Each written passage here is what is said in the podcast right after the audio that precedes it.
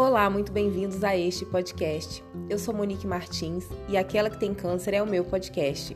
Ele surgiu da ideia em poder compartilhar com vocês as minhas experiências do que eu aprendi e vivenciei ao longo de três anos lutando contra o linfoma de Hodgkin. Essa luta ainda continua, então vem comigo acompanhar essa história e ver no que vai dar esse podcast. Beijo!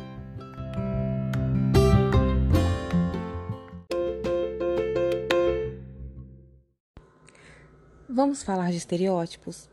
Você já parou para pensar o que as pessoas veem quando elas olham para você? Como que você é definido pelos seus amigos, conhecidos, pela sua família? Qual a primeira impressão de alguém que não te conhece ao ouvir falar sobre você? Então, vamos falar um pouquinho de estereótipo.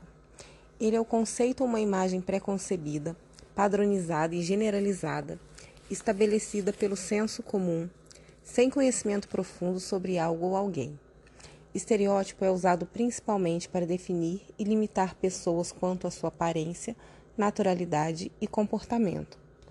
A nossa sociedade gosta de criar modelos do que é certo e natural, de impor a forma correta de se vestir, falar, agir, com quem se relacionar. E assim começam os comentários sobre o estereótipo do outro, trazendo à tona o preconceito que todo mundo tem, mas poucos assumem. Sabe, esse pré-julgamento sobre as características em detrimento das verdadeiras qualidades individuais.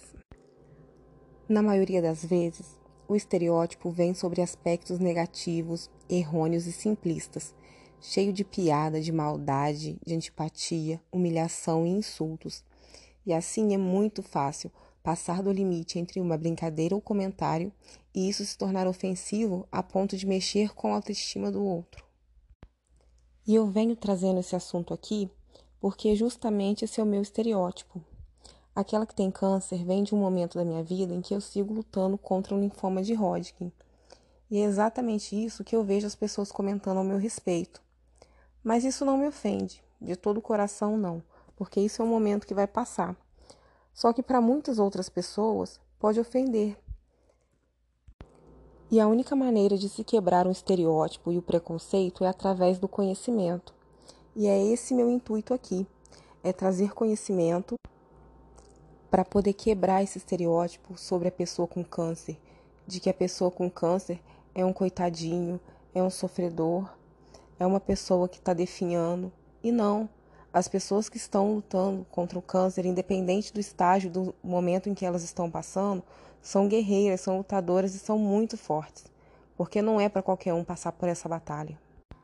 E eu acredito que se as pessoas aprenderem mais sobre esse assunto e sobre tantos outros, elas vão poder trabalhar dentro de si a empatia, a sororidade, vão aprender a se colocar no lugar do outro e principalmente ampliar a visão de mundo podendo sair desse mundinho, dessa cabecinha que as pessoas estão, né, e aprender a olhar além do que os seus olhos veem.